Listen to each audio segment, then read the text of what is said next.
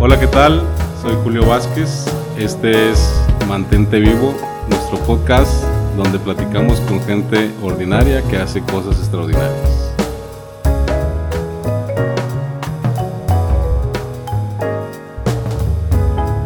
Bienvenidos, bienvenidos a un episodio más de Mantente Vivo. Hoy nos acompaña la primer mujer de, de nuestro podcast. Este, habíamos eh, entrevistado puros hombres. Hoy nos acompaña Loli Neira Villarreal, licenciada en Comercio Internacional. Loli, ¿cómo estás? Muy buenas tardes. Muy bien, muchas gracias. Pues me siento halagada y afortunada de ser la primer mujer que viene aquí a tu programa. Muchísimas gracias, Loli. Eh, generalmente hemos estado abordando temas muy en particulares. Hoy contigo tenemos uno muy especial en el cual compartiremos una experiencia de vida y vamos, queremos dejar una semilla, queremos trascender. Pero para empezar necesitamos saber quién es Loli Neira. Este, ¿De dónde viene? Buena pregunta. ¿De dónde viene? Y de ahí empezamos a platicar del tema en particular. Ok, pues a grosso modo, digo, mi edad si no te la comparto. Este, tengo 22 años de casada, eh, tengo cuatro hijos, eh, estudié en el TEC de Monterrey, comercio internacional con especialidad en agronegocios. Este, mis papás viven en Chihuahua, son de aquí, pero bueno, este, tiene por rancho todo el agro, todo eso me llama mucho la atención y a la mera hora pues ya este, me casé y me quedé acá en Monterrey y pues bueno, tengo muchísimo tiempo ya viviendo aquí eh, pues con mucha actividad de, ir, venir, este, con cuatro hijos, pues ya te imaginarás. Este, Somos el Uber de los hijos. Sí, y, fíjate que me tocó que es eh, muy diferentes edades los cuatro, o sea, kinder, primaria, secundaria y prepa, literal. Ahorita ya están en carrera. Eh, y, bueno, la más chiquita ya está. Nos ayuda a darle un repaso a todas las escuelas todo, todo el tiempo, seguimos estudiando, ¿no? Decían que los doctores antes eran los que estudiaban siempre, los papás son los que estudiamos sí, también. Sí, sí, yo estudié la primaria, ¿verdad? y este, gracias a un amigo en común, Antonino Franco, nos contactó, saludos para Tony. Este, nos trae aquí un tema muy especial, un tema muy especial en el cual empezamos a a tener ya una página de Facebook que se llama El Cajón de Loli. Sí, fíjate que tuvimos una vivencia muy fuerte, eh, pues empezando el 3 de mayo, que la verdad es que no soy muy buena para recordar las fechas, pero esta fecha sí, el 3 de mayo del 2018 nos dan el diagnóstico de mi hijo Héctor Hugo con un tumor en el cerebro inoperable, incurable, este, en inglés le llaman DIPG, que es este, por ser un tumor difuso en el tallo cerebral. Es donde pasan todas las órdenes que da la mente, el cerebro, al cuerpo. Todas las funciones pasan por el tallo y el tumor pues bloquea esas eh, órdenes, pues haciendo malfuncionar todo el cuerpo, conservando la mente. Entonces, pues empezó toda una experiencia de vida, como dices tú, eh, pues muy fuerte. Eh, de, y desde el principio te dicen, o sea, no hay cura, no hay un protocolo, no hay. Entonces, pues como papá investigas, ves, eh, tú, pues desde entonces te, cambia la vida, ¿verdad? Este, Totalmente. Y, y bueno, mi hijo falleció el 2 de agosto el 3 de mayo del 2018, ¿qué edad tenía tu hijo? El diagnóstico, él tenía 13 años y falleció pues este 2 de agosto pasado. Eh, con una enseñanza, la verdad es que eh, él también es un ejemplo porque vivió su enfermedad como hombre. Yo tenía 13 años, lo cumplió 14, llegó a cumplir 15. Este, y pues como era un tumor en el tallo del cerebro, pues dejó de funcionar su habla, este, sus, eh, su equilibrio, ya no podía caminar, dejó de deglutir, luego con quimioterapia, radioterapias volvió a hablar, volvió a deglutir, este, pero a sabiendas que, pues que se iba a volver a, extender el, el tumor, ¿verdad? ¿Cómo digiere la familia este, este tamaño de noticia? Porque eh, el tema también con Mantente Vivo es, hijo su, es una noticia que de repente llega a mover todos los cimientos de la familia y no estamos preparados. O sea, no estamos Así es. preparados. Hoy en día admiro estar platicando contigo de esto. Yo le decía a Tony, es que no sé, me dice, está lista, está Gracias. preparada. Entonces, para abordar más este tema es ese día 3, 3 de mayo, cómo la familia empieza Pues mira, a tomar el, el eh, caso. Este, incluso, bueno, tomando ahorita el mantente vivo, cuando escuché el nombre de, de tu programa, pues obviamente se refiere como a estar alerta, estar despierto, agradecer. Pero cuando pasas más de 200 días en el hospital, en el área infantil aparte, pues mantente vivo toma otro sentido, ¿verdad? Mantente vivo. Y pues nos tocó el de adultos, todo, este... Pláticas ese- de todos lados. no, y la muerte, la muerte. Finalmente ahí en el hospital ves la muerte, la gente se muere. Y ahorita me he dado cuenta que es como un tabú muy fuerte el hablar de la muerte. Este, la gente pues me ve entera de que dice, oye, se te murió un hijo y, y- y estás este, hablándolo así. Pues sí, porque en todo este año de reflexión eh, llegas como a entender pues que es natural y no te queda de otra más que pensar que es natural. Mucha gente, papás, te dicen, es que los papás no deben de enterrar a sus hijos, es injusto. Pero te das cuenta que no es ni injusto ni no debe ser, simplemente sucede y ha sucedido siempre. Si tú recuerdas las, pues las abuelitas que tenían 10 hijos, la mortalidad infantil era altísima, se morían uno o dos, no sé si tú recuerdas. ¿no? Sí, sí, sí, claro. Con la medicina obviamente ha mejorado y, y todos pensamos, y se te arruga el corazón pensar que un hijo llegue a fallecer, pero es importante verlo como parte de la vida, como eh, pues que todos tenemos eh, la- este, el tiempo contado. Pero de acuerdo a lo que yo he leído en tus textos, que ahorita más adelante leeremos algunos de ellos, eh, yo veía que para ti es un paso más. O sea, no. De hecho, en cada una de tus leo, o sea, trato de entender que está. O sea, no- Exactamente, o sea, m- exactamente. el, el hecho, la palabra morir para Loli es este, la muerte. Es un, o sea, sí me explico, o sea, Sí, no, se enterró- es- no se quedó. Exactamente. De hecho, este, bueno, ahorita el último que, que escribí, que este no lo traigo ni, eh, eh, es, es precisamente eso, el, el- se siente la presencia. Se siente la, la presencia eh, en cada momento. Y, y tú decides cómo sentirlo, porque es una ausencia mezclada con Se presencia. te, se te representa en cada uno de los días de tu vida. Fíjate que no es como un fantasma No, que no, dices no. tú, ¿verdad? Porque lo dices, ay, este, eh, es como el amor eh, se siente, o sea, él eh, tenía miedo de morir. O sea, él pues 13 años, 14 años, el cáncer, sabía, o sea, y veía su propio cuerpo y, y muchas veces decían, pues tengo miedo de morirme, mamá.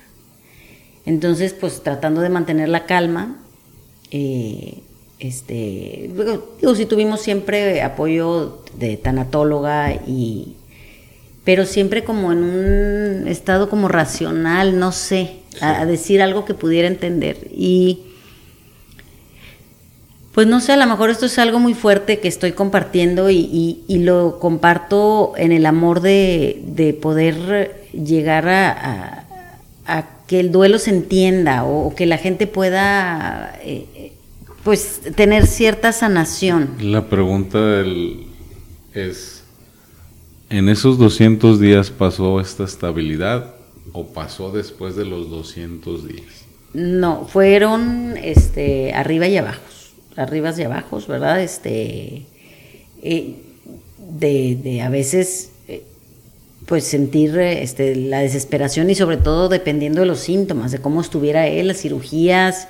La verdad no me gustaría ahondar mucho en, todo ese proceso, pero fue eh, este, horrible, ¿verdad? Decir cirugías, eh, pues quimioterapia, radioterapia, dolor, este, encierro, para un niño de esa edad el encierro, pero volviendo un poquito al temor a la muerte. Entonces él me decía, oye, pues tengo miedo a la muerte. Y los primeros días eh, eh, no dormía incluso. Él se quedaba dormido y dormitaba porque sentía, después nos dijo que sentía que si dormía ya no iba a despertar.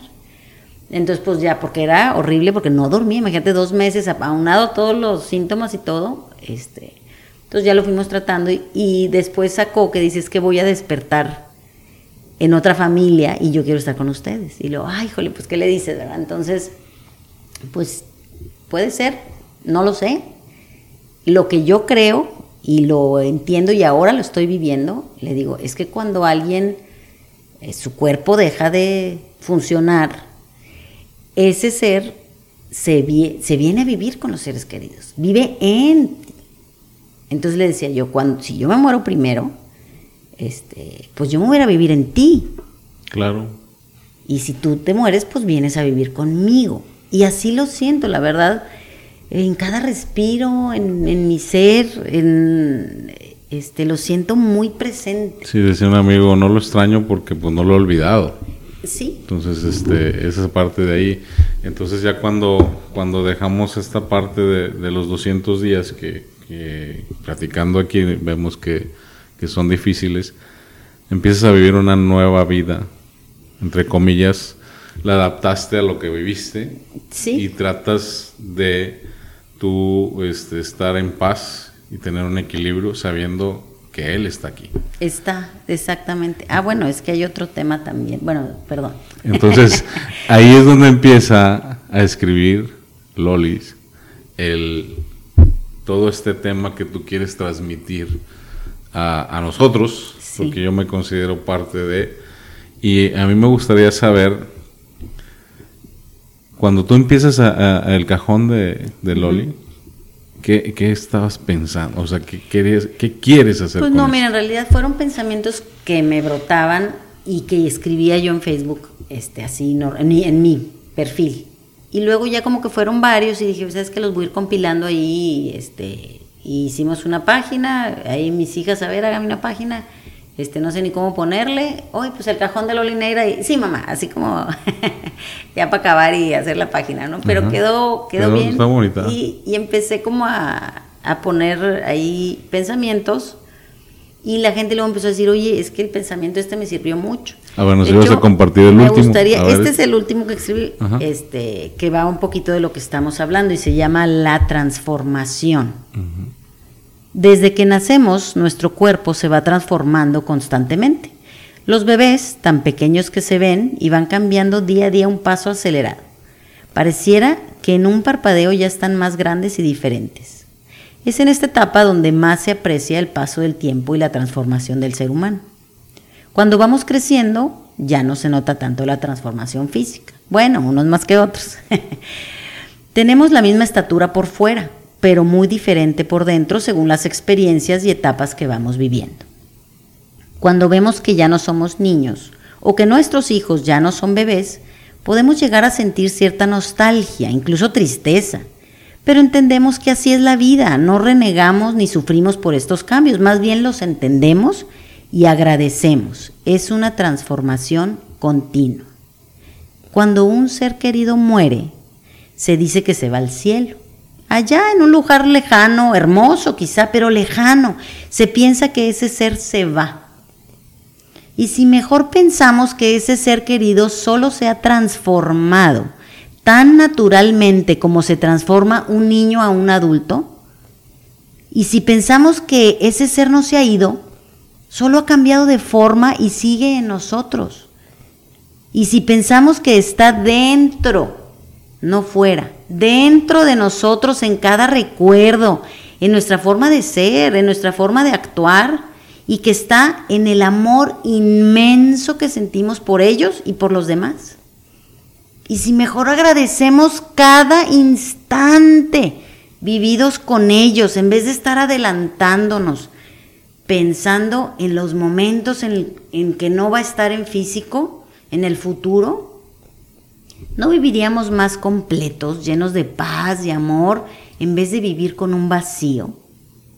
Sin importar cuánto lo deseemos, no podemos evitar, detener o evadir la tan natural y continua transformación del ser humano. Vivámosla. Está- Ahí termina. es mucha la realidad en la que estás hablando, pero hoy veo mucha paz en ti. Y eso hay que transmitirlo Sí. para saber cómo la lograste.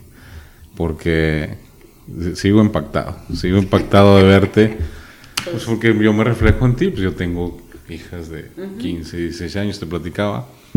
Este, no sé qué tan valiente como tú lo has sido últimamente y a su vez, ¿cómo nos puedes transmitir? ¿Cómo, ¿Cómo fuiste transformando eso en paz, en el equilibrio que tú tienes ahorita? Veo tu rostro, ahorita la gente no te puede ver, pero Gracias. veo tu rostro tranquilo. Entonces, ¿cómo lo lograste? ¿En qué te fuiste? Porque me imagino que en ese tiempo, en uno de tus escritos, proceso. en uno de tus escritos tú dices, la fe se te quiebra. O sea, ¿por qué cuando pedimos y no se Ah, te da? bueno, sí, ese es eso, eso lo leí. Entonces, ¿no me puedes transmitir algo como eso? Cuando tú escribiste eso, dice, eh, No, le- es le- más bien, bueno, el de pedir, ese es al revés, o sea, porque no lo sentía yo así, o sea, en ese, bueno, es un escrito que es, va de, de cuántas veces se tiene que pedir para, para ver un milagro, porque al final del día, eh, pues estás pidiendo y, y, pero en ese pedir, hay dos tipos de pedir, ¿no? El, el pedir que no acepta un no por respuesta, el pedir que aferrado a que se va a hacer el milagro que tú quieres, y ese pedir se vuelve ira, Sí. se vuelve enojo. Y hay tanta gente enojada por duelos. Y está el pedir andando, el pedir que sabe que la moneda está en el aire, el que pides una vez y le sigues, eh, con aceptación. Entonces de ahí, pero eh, vaya, todo fue un proceso de, pues muy duro. Al final del día, eh, la paz llega, una, de saber que, que ya hiciste todo lo que tuviste que hacer. Que si se quedó, oye, que si cometiste errores, que si, eh, que incluso le causaron dolor, porque aquí lo más fuerte es tener alguien, un niño, un adolescente que no toma las decisiones y tienes que tomarlas tú. Y son decisiones que le van a causar dolor. Entonces eso eh, pues es, es muy fuerte. Entonces claro que hay procesos donde vas llorando y todo, pero desde el principio sí hubo como una aceptación de entender que esto es natural. De hecho tengo un escrito, este es caro. Se llama, ¿te lo leo? Sí, dale, adelante. Este, el cáncer es natural. Ahí te va. Bueno, ¿Ese, ese cuándo lo escritos, escribiste? ¿No tienes fecha? Este, antes de que falleciera. Esto lo escribí, no sé, como por... Durante esos 200 días. Sí, sí, sí. Durante esos 200 días, ¿cuántos escribiste? ¿No tienes una idea? Pues no, no tengo, no, no. Tengo como 40 ahí en la página. ¿Era algo Este, que razonabas? Sí, es una meditación así, bueno, me, eh, dicen que meditar es cuando no piensas nada y cuando reflexionas es que estás pensando. Pero bueno, e- eran reflexiones de estar ahí en el hospital viendo, viendo otros casos. Sí, es lo que te iba a decir. O sea, a tu alrededor tú decías, nos estamos despedazando todos. Bueno, pero déjame te digo que ves el contraste porque ahí también está la maternidad. Entonces, venías de cuidados intensivos, yo me iba a la cafetería a comer y ahí en el Hospital Ángeles, ahí donde está la ventana y está toda la familia y abren la ventana con un bebé recién nacido y todos gritan y ¡ay, qué emoción! Y, y bueno, eso ya para mí era cotidiano, ¿verdad? Porque estaba ahí. Entonces ves el, El día y la noche. contraste, el contraste, que de hecho ahí escribí uno que se llama el- los hospitales, o sea, el, el aprendizaje de estar en un hospital y todo lo que ves al- alrededor. Mira, aquí está. Todos estos escritos los tengo así a la vista y en el cajón de Loli Neir.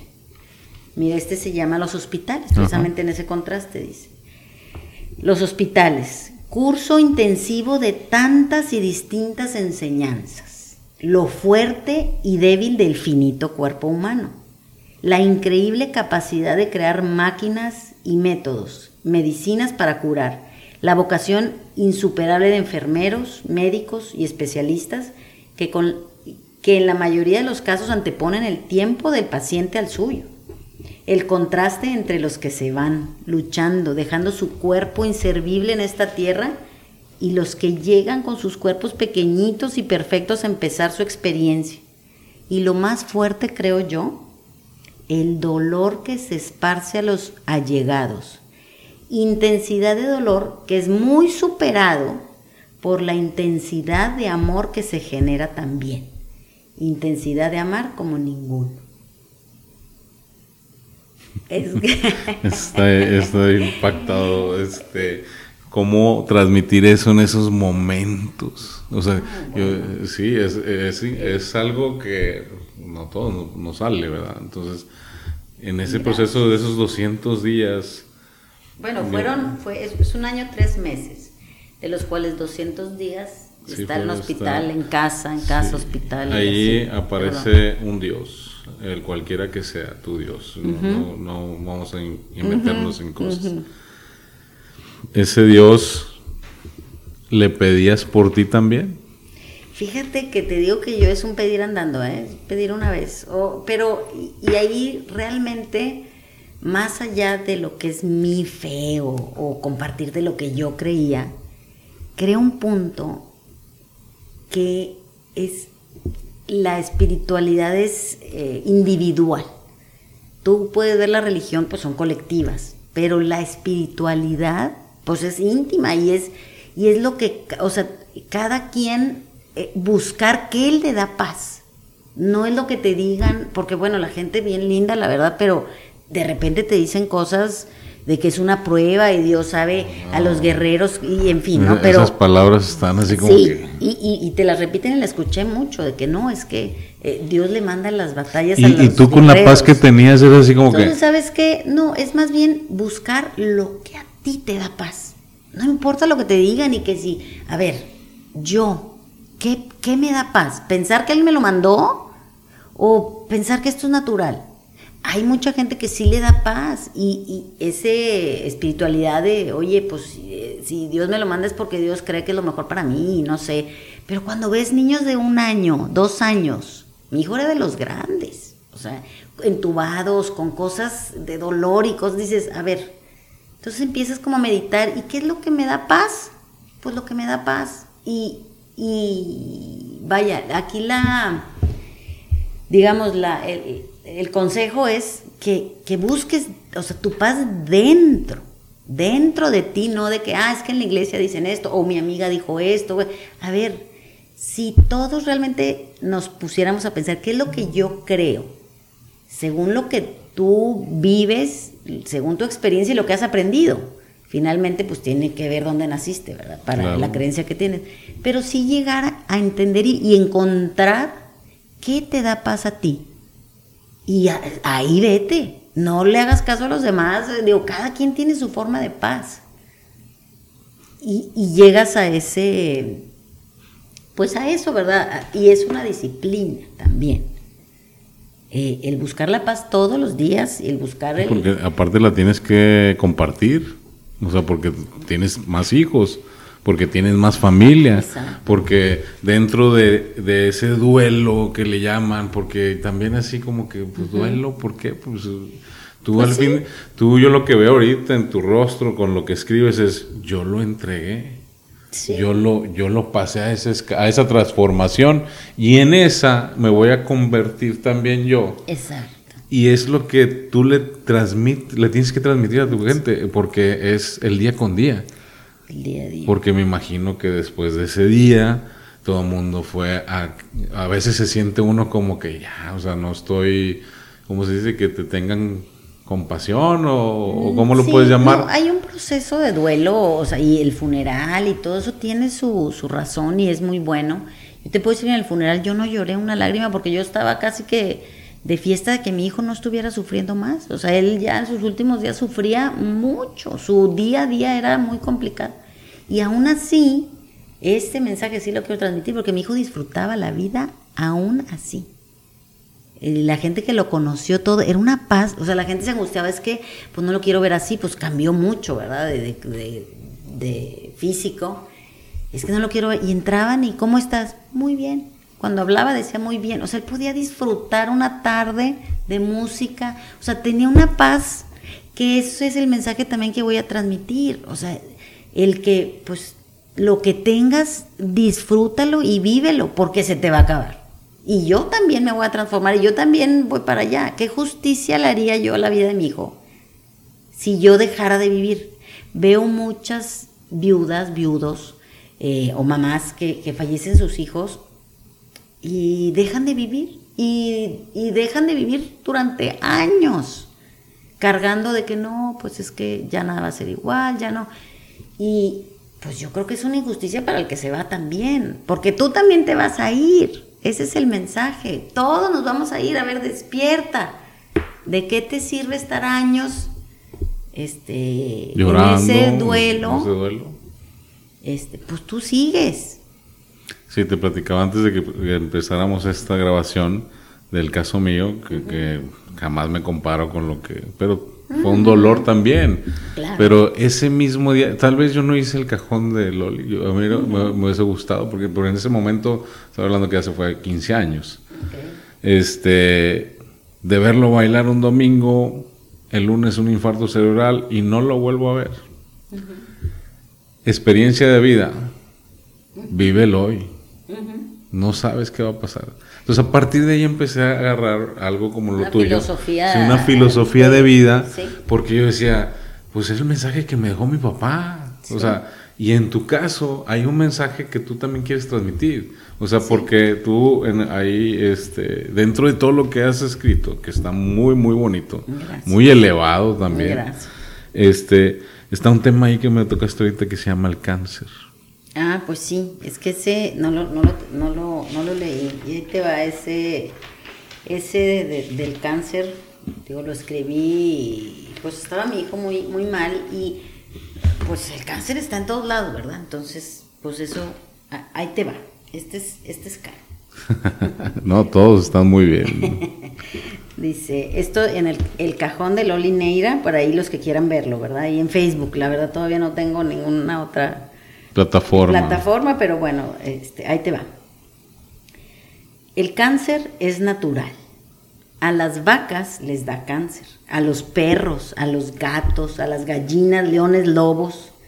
Creo que a los únicos animales que no les da cáncer es a los tiburones, pero eso es una teoría aún.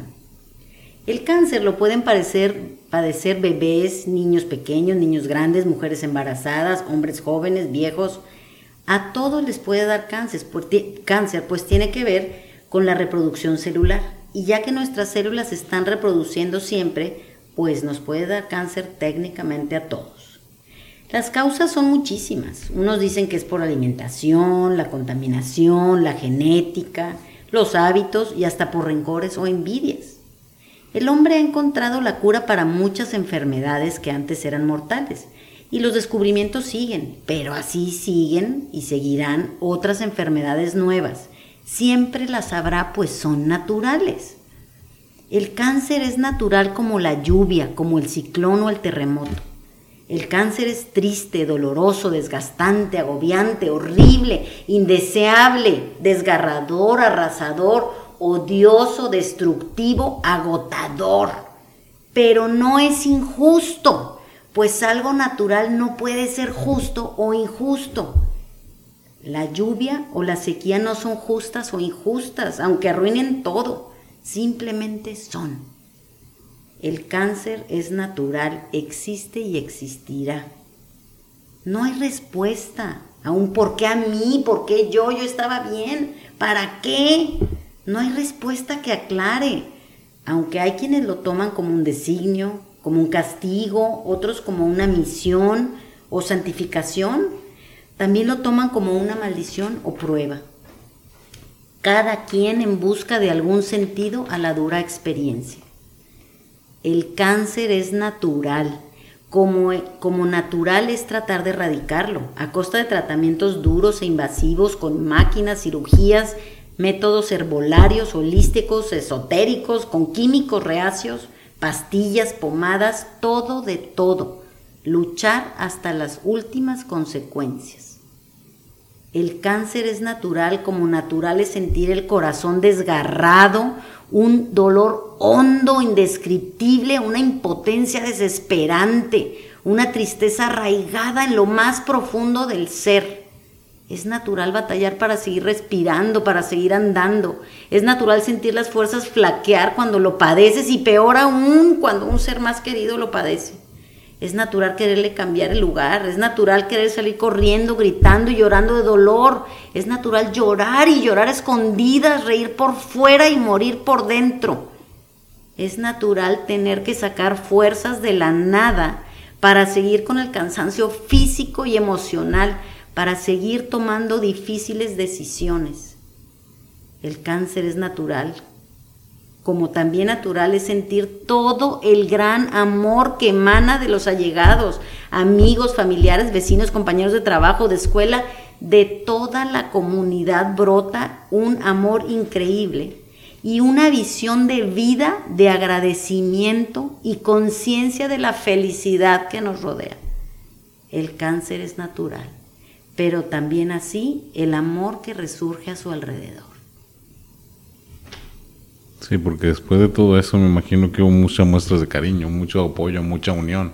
Mucha, mucha, toda la comunidad se unió, tremendo, este, eh, este, pues fue un caso muy sonado, Héctor Hugo, este, y, y pues inspiró, inspira aún, inspira, este, pero en ese entendimiento de, saber que esto es natural, pues no te enojas.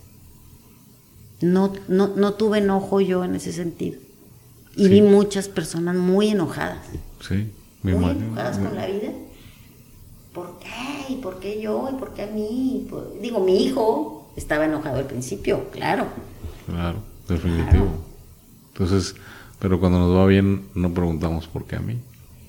Y cuando estás muy bien no preguntamos por qué a mí, ¿verdad? Porque son cosas que, pasan en la vida, entonces...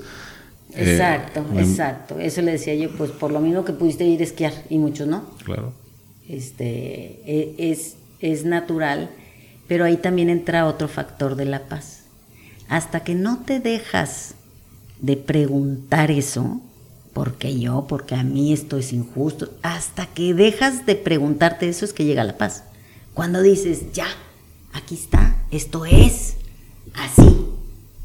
Ya, respiras, no te enojas, no, ahora empiezas a tomar decisiones, si es que logras dar ese paso, porque eh, este, es, una, es una disciplina al final del día. Por, por ejemplo, entonces podemos partir ahorita lolis antes, lolis después porque antes a lo mejor no tenías esta perspectiva de vida, pues Fíjate que siempre he sido así, este, más este, a, lo natural. ¿Intensa en la vida? O sea, intensa, sí. ¿Te gusta vivir el hoy? Sí, sí, sí, es súper activa y, y, sabes que me gusta mucho ver eh, los programas de la naturaleza, ¿no? O sea, ¿no? ¿cómo nos despegamos de eso? Y, y, ves en la naturaleza, pues la vida y la muerte. Y, y yo creo que de ahí ya lo traía, o sea, de verlo como natural, que tú ves este, la, en un documental, ¿verdad? Ves la clásica este, escena donde pues tienes que matar para vivir. O sea, tienes que matar al venadito para que tus este, leoncitos vivan. Claro. Y día a día perdemos eso. O sea, la vida y la muerte, como que pues vas al súper y no te imaginas a la vaca que se murió, pero, pero ese vida y muerte, lo, como que nos hemos ido alejando mucho eso pensaba yo también eh, en momentos muy duros, eh, cuando veías a la venadita, que, o sea, las mamás del reino animal, donde tienen a sus crías y ven, viene un depredador, hacen lo posible, obviamente lo defienden hasta que ya no pueden más y lo dejan ir.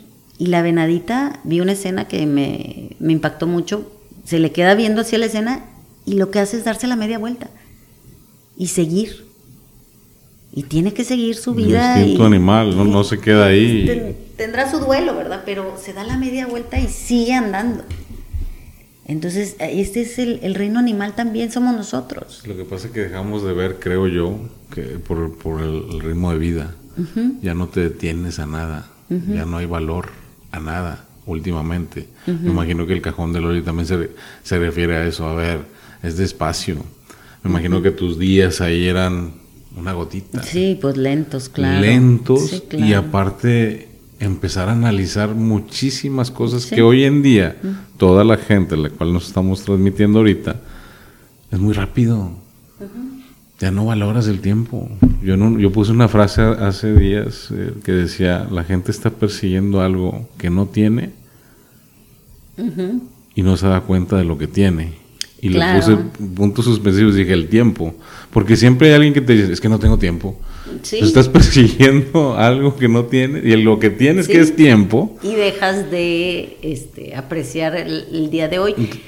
Pero no creo que sea algo de hoy, ¿eh? Yo creo que toda la vida ha sido así, o sea, este, son como etapas. A lo mejor ahorita estamos más distraídos por, eh, por los celulares y todo, pero antes pues también las señoras veían toda la tarde las novelas o veías tú los programas en la noche, o sea, era como que el cajón era más grande, ¿verdad? Pero... Yo te digo porque eh, mi papá en paz descanse de doctor Río Nuevo León y un día me llevé a mis hijas allá. Ajá. Y es la muerte. Porque, te decían... lento, ¿sí? Tres y media apenas. Me acabas de preguntar hace dos minutos. Entonces...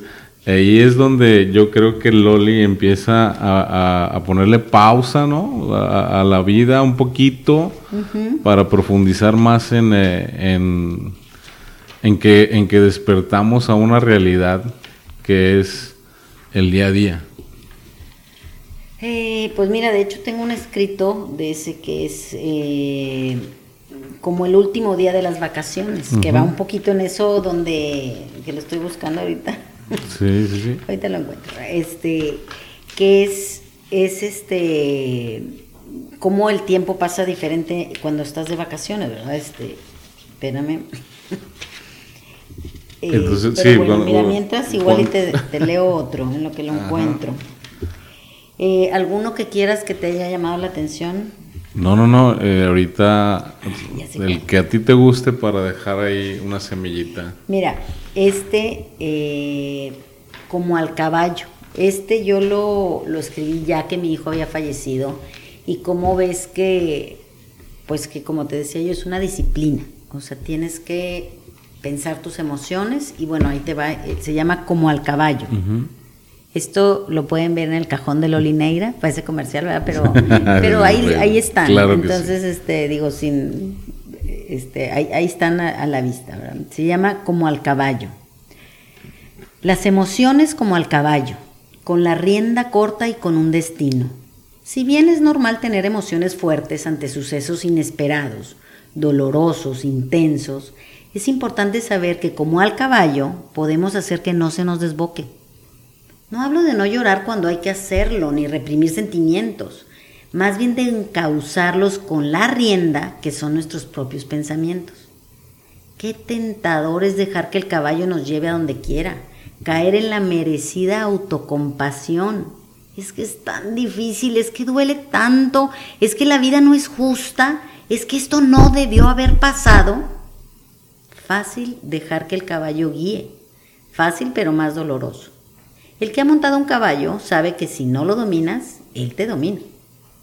Los pensamientos diarios son la rienda que le pueden dar dirección a nuestras emociones. Saber hacia dónde no dirigirme, saber a dónde sí. Cuáles pensamientos me hacen sentir pena y dolor y cuáles me consuelan y confortan. Qué música, qué actividades, qué compañías me llevan hacia arriba o hacia abajo. Habrá días que nuestro caballo no quiera ni moverse y supongo que está bien detenerse y pausar, pero como al caballo, nunca dejarle la rienda suelta. En, esa, en ese pensamiento era dejarte llevar. No, al revés, porque veía alrededor de otras mamás que, este, pues en ese llore y llore y llore y de no entender y de no, a ver, espérame, caer en la autocompasión es lo más eh, la tentación más grande. La autocompasión no tienes que hacer nada, es un confort. Quédate aquí a llorar, no hagas nada. Te merece la autocompasión, o sea, viviste algo muy fuerte. Pues sí, pero ¿qué me hace sentir eso? ¿Cómo me hace sentir? Como al caballo, pues eso me hace sentir pena y dolor. Entonces, como al caballo, oye, espérame, ¿qué es lo que me hace sentir bien? Pues pensar en sus recuerdos, salir, ver a, a las personas, empecé a hacer ejercicio otra vez, o sea, a retomar qué y cada quien tendrá su qué te hace sentir mejor. Y guíate para allá. Cuando tú empezabas a pedir, como decir, tú pidiendo andando, y no se te dio, ¿qué le llegó a Loli en ese momento? Es que realmente la aceptación la tuve desde el principio. O sea, yo no no era un Pero si compartimos con gente que no lo logra, ¿qué, qué, puedes compartir tú? Ahí te va, mira. Hay uno, este, hay, bueno, ahorita te, leo, es que son varios, pero este, este de se llama Un solo deseo, que ahorita lo voy a encontrar. ¿Y de las personas que, con, las que estuviste, siguen ahí? Muchas, sí. No, digo, eh, la verdad es que esta es una enfermedad que eh, sí este, es mortal, entonces eh, todo, digo, quedan ahí un par de, de, personas, digo, de niños, pero todos se murieron. ¿Y sí estuvo Los que conocí, con ellos? poco, pero sí. Eh, ¿Compartían contigo lo que ahorita tú estás platicando?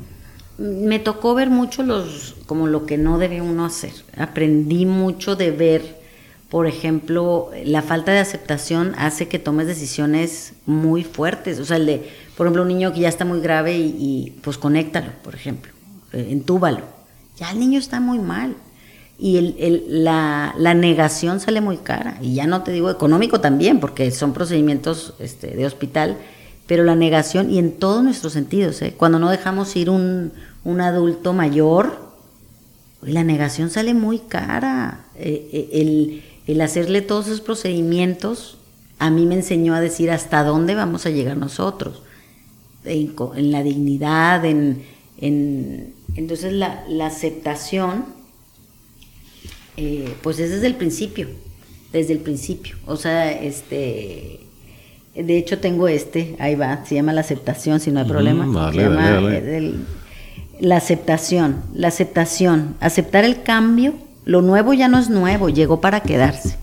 La aceptación, dejar de creer que puedes despertar y ver que todo era un sueño, una pesadilla. La aceptación, el cambio se queda como situación permanente, como si siempre hubiera sido así. La realidad ya no es ajena, no, no es de alguien más, es propia.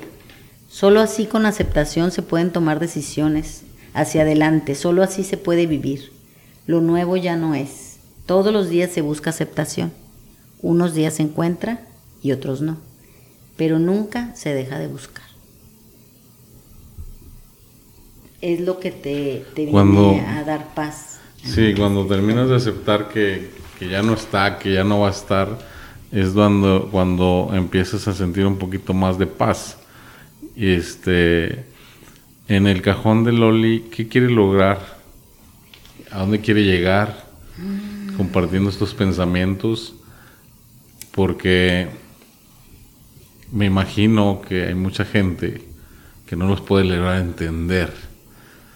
Yo me pongo en tus zapatos y digo, wow, yo quisiera tener esa misma aceptación, ese mismo, y eh, ojalá que siguiendo, leyendo tus pensamientos podamos llegar a entender al fin de cuentas, decíamos en, episodios anteriores, pues no es una receta. Exacto.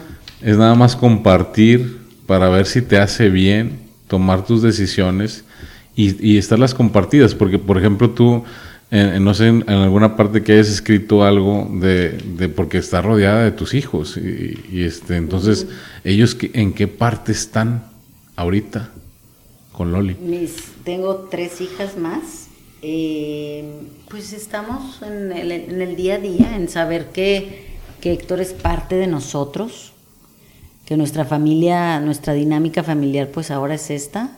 Durante un año, tres meses la dinámica familiar pues fue terrible, ¿verdad? De, de la, la, falta, la falta de certeza. ¿Nunca entró desesperación? La incertidumbre. lo que, lo que más era ver a mi hijo sufrir, o sea, e, en esa, esa era la desesperación, sí, de, de tratar de, de buscar y, y, no encontrar algo que lo sanara o que se le tenía que hacer otra cirugía y donde te dicen, oye, pues tenemos esta opción, la fea y la más fea, ¿verdad? Entonces, eh, sí, claro, una, una desesperación muy fea. Ahorita... ¿La familia se cerró? porque hay muchas familias que se pueden desboronar. ¿Viste familias que no, se ahorita, ahorita estamos, estamos muy fuertes. Todas este, se adaptaron a la enfermedad de su hermano desde el principio. Yo prácticamente pues tenía un solo hijo, ¿verdad? En ese proceso las veía poco, se organizaron, se adaptaron a la enfermedad y poco a poco sí tuvimos acompañamiento de, tanatóloga, este, hermosa, Berenice eh, Moguel, y, y este, pues todo el tiempo nos fue como guiando de que es normal sentir esto y otro, pero yo siempre tuve como que esa, eh, vaya, esa disciplina de buscar la aceptación, de buscar, y se la, eh, él, él me la transmitía también a mí, mi hijo. Porque tú sabes que lo humanamente posible se iba a acabar. Exactamente, no, Exactamente, o sea, era yo te voy a dar... Te pues, agotaste todas las instancias. La calidad de vida. Y, y llegó un momento en que dices, hasta aquí, hasta aquí porque el darte un tratamiento más es mayor dolor para ti.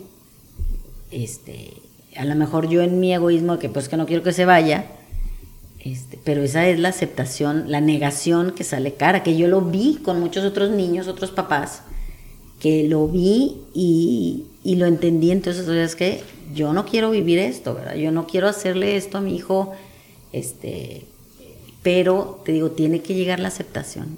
Si tú sigues pensando que esto no debía ser, o en ese pedir de que es que viene el milagro, uno nunca sabe, también conocí una mamá así, uno nunca sabe, y ya el niño estaba muy malito y, y aprendí mucho de ella, o sea, no, no es un juzgarla, la verdad, y una amiga, eh, y, y no es que el milagro, el milagro, pues sí, pero esa aceptación tienes que este, ser realista también, porque sale caro negar. Hoy me platicabas antes de que, empezáramos que, quieres empezar a dar una conferencia, estás haciendo tu libro. Pues mira, ¿Qué me puedes platicar de eso? La verdad es que no, eso está como muy en pañales. Este, ¿Pero está aquí? Me gusta, sí, en la mente. Me gusta mucho eh, eh, este, escribir y, y este es un un cuento que le contaba yo a mi, a mi hijo, porque dices, eh, ¿qué le dices, verdad? Que le haga sentido este, en, un adolescente. ¿Tiene fecha el libro? Eh, pues espero que sí. Pues hay que ponerse la fecha. Lo, estamos trabajando ya con, el editor. ¿Y en la este, parte de la conferencia cómo andas? Bueno, quiero, como que se ha dado todo esto y quiero llevar ese mensaje porque, bueno, una me gusta compartir esto y, y te decía, eh, como que es un tabú y el verlo de otra manera, el duelo, eh, eh, este es un mensaje que sí quiero llevar, estoy armando ahorita por lo pronto, quiero imprimir estas este, reflexiones y ver pues sí, para que, para que lleguen a, más gente. Este, es la, la idea porque pues, pues es, mi pensar, bueno, no pensar, sino pues es como ver y, el mensaje de, de, vive tu vida porque se te va a acabar. La de mi hijo, pues se acabó su vida físicamente, pero al día de hoy tú me dices cuántos hijos tienes, pues tengo cuatro. Claro. Tengo tres hijas y un hijo que ya se transformó, pero es mi hijo y está conmigo.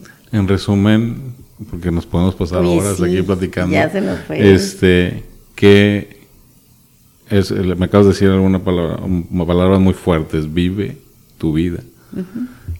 Pero ¿qué le quieres ahorita en este podcast que estamos haciendo es cuál sería tu mensaje, no una recomendación, sino pues, el compartir y acompañar. Es, eh, ah, bueno, me faltó decir otra cosa bien fuerte, y esto ahora sí que este, en cortito, no desear lo que no puedes tener, eso me da paz. Y ese es un, y es un uno escrito que lo tengo en la, es muy breve, pero ahí te va. Ahí te va. Te llevo en mi andar, en mi respirar, en mi ser. No deseo que estés aquí. Agradezco cada segundo vivido contigo. No anhelo que estés aquí. agradezco cada instante vivido contigo. No deseo que no te haya sido. Agradezco cada experiencia vivida contigo. Si yo deseara que estuvieras aquí, no pudiera andar, ni respirar, ni ser. No deseo lo que no puedo tener. Lo que me cuesta incluso pronunciar es no desear que no te hayas enfermado. Pero de ahí parte, de ahí parte. No es que la gente, el duelo lo vive pensando es que quisiera que estuviera aquí. Pues no puede estar. Quisiera que esto no hubiera pasado. No va a pasar. Entonces, es más bien no ir para allá. No deseo, oye, él tocaba la batería hermoso. No, me hubiera tocado, hubiera estudiado tal carrera, hubiera eh, en ese deseo. No, eso ya no pudo ser. Mejor agradezco las veces que lo escuché tocar batería no desees, y, y, va en todos los sentidos. Claro, en todos los sentidos de la vida lo aplicas. No, el sufrimiento parte de desear lo que no puedes tener y ahí te estancas. No, pues yo si tuviera, yo si pudiera, yo sí. Entonces, a ver, de tu vida, hacer un análisis, a ver, una cosa es la meta que quieres llegar, ¿verdad? Que eso está bien. Y otra cosa es decir, oye, no desear lo que no puedo tener. Sí, porque aparte hay un proceso para llegar a esa meta y la vas buscando, ¿verdad? Pero con esa aceptación eh, es, es, la clave. El amor que le cabe a Loli ahí en ese corazón, ¿de qué tamaño está? Fue enorme, es como sentirme yo, yo por mi hijo ahorita, bueno, y por toda mi familia, ¿verdad? Pero es un amor que lo tengo este, grabadísimo, es, es un amor incondicional, inmenso, que aquí es como sentirse enamorado todo el tiempo. Así me siento, mira, respiro, me acuerdo de su mirada y aquí lo tengo, está conmigo. No se, no se fue, o sea, se, se transformó. ¿Qué tendríamos que hacer para todos vivir como vive hoy en día Loli? Ay, ponle tú. es que veo mucha, veo mucha paz, veo mucha tranquilidad. Y al fin de cuentas yo soy muy, un apasionado de la vida. O sea, el vivir el hoy, el, vivir el, momento de ahorita, porque no hay otro, no sabemos si está. O sea, ¿qué, tendrías que transmitir dentro? Porque he visto tus videos o tus fotos donde estás acompañada de, amigas. Ah, bueno, estoy empezando a hacer eso. Como talleres. Como, no, ese es como un agradecimiento nada más de leerles esto mismo, eh, pues en vivo a todas estas señoras que anduvieron en las rifas y o sea, es un agradecimiento. Te empiezan a escribir en Facebook que, les has este, cambiado algo, me platicabas. Oye, me escribió, por ejemplo, porque esta es una comunidad internacional de estos niños, un cáncer en realidad muy raro. Por ejemplo, una señora de España que, que le dio el diagnóstico a su niña de 12 años y ella decidió no darle nada de tratamiento, ¿eh? O sea, no le dio absolutamente nada, la niña en dos meses falleció, pero se ahorró todo este sufrimiento. O sea, ella aceptó que era una enfermedad que no tenía cura, que era, y dijo, no voy a someter a mi hija a todo esto. Entonces me contacta y me dice, oye, es que lo que escribes me, da paz. Pero eso, ya, es otra, pero eso ya es otro modo de, haberlo tomado, Pero muy inteligente también. Si tú me preguntas el día de hoy, pues a lo mejor yo debía haber hecho lo mismo. No sé, digo, no, no él lo subiera, ¿verdad? Pero vaya, no, no está tan descabellado lo que hizo él. Pero él me dice, este, oye, pues es que lo que escribes me da mucha paz y y mucha gente que, que, dice, de haber entendido así, no hubiera vivido el infierno que viví cuando murió mi hija o mi hijo, ¿verdad? De, de, de, entenderlo así, de esa manera, de que no se van, se transforman y que tú sigues. Claro, hay días y hay que, hay que dejar que llegue ese duelo y si te dan ganas de llorar, llora. Claro, no, no, no se vale suprimirlo, pero entendiendo que sigues tú, entonces eso. Sí, en esto que estás platicando es, es para todos. Es porque se fue tu papá, es porque se fue tu primo, es porque... Y entonces se murió eh, o se transformó, me gustó la palabra, la transformación. Entonces esa, esa parte de ella está genial. Vamos a tener que tener un segunda, una segunda, una segunda entrevista. y en, en Mantente Vivo, este, es un honor haberte tenido aquí. Ah, Sigo con la piel chinita. No, yo le dije a Tony, no sé si vaya a poderlas llevar, pero este, en Mantente Vivo siempre cerramos con dos preguntas. Ok. Este, la primera de ellas es, ¿qué mantiene viva a Loli? Pues el saberme finita. Bueno, no estoy tan finita como delgadita, pero el saber que yo también me voy a transformar. Entonces eso me mantiene viva, el amor hacia mis hijas, hacia mi familia, pero ese despertar de que, oye, pues a lo mejor y mañana ya no estás. Mm, ya sin querer ahondar mucho, pero muchos no, es que la primera Navidad, el primer cumpleaños, pues falta mucho para Navidad, no sé si yo voy a estar. Oye, es que va a ser muy fea la Navidad sin él. ¿Por qué? Pues no sé, me, me espero a la Navidad para saber si fue fea o no. O sea, ahorita no me adelanto a, a eso, es saberte finito que pues a lo mejor ni llego yo a la Navidad, ¿verdad? Entonces, eso me mantiene viva, el amor y, el saber que se nos va a acabar a nosotros también. Todo lo que está vivo, todo lo que está vivo se va a morir. Y eso es bueno, porque si no nada tendría principio ni fin, nada tendría sentido. Todo lo que está vivo se va a morir. Entonces, pues, a vivir. A vivir, a vivir, mantente vivo. La última pregunta es, si algo le tuvieras que agradecer a Lolis, Neira, ¿qué le agradecerías? Uy. Pues aparte de lo terca, este, no, el, el, esa introspección que me ha llevado a, estos pensamientos. O sea, el, poderme eh, poner a pensar qué es, sin tomar en cuenta las recetas hechas, este, sino yo, eh, o sea, la introspección, eso le, agradezco porque eso me ha, me ha como que encontrado mi camino, que me lleva a la paz al día de hoy y al amor. Y bueno, pues agradecer que, que sigamos adelante, ¿verdad? Pues ahí quedó, amigos. Muchísimas gracias. por habernos acompañado, por habernos compartido esto que no se acaba. Encantada. Tenemos que tener otro. Entonces te encontramos en... El cajón de Loli Neira con Y las dos. Eh, con Y las dos, el cajón de Loli Neira, y estoy en Facebook, es lo único. Y ya, pues bueno, pronto vamos a ver, esto es muy reciente, pero sí me gustaría luego, pues, eh, poder dar una plática o algo para, pues, mayor personas este, alcancen esta. Pues igual hacemos un podcast de Lolis, el, cajón de Lolis. Muchísimas gracias, qué bueno que estuviste por aquí. Me voy a llevar una frase el día de hoy que saqué en esta plática que, que, te dijo tu hijo, tengo miedo dormirme porque no sé si voy a despertar. Exactamente. Esa me llegó y me llegó mucho. Muchísimas gracias. Gracias. Este, si Dios quiere, nos vemos en el próximo episodio de Mantente Vivo. Muchas gracias.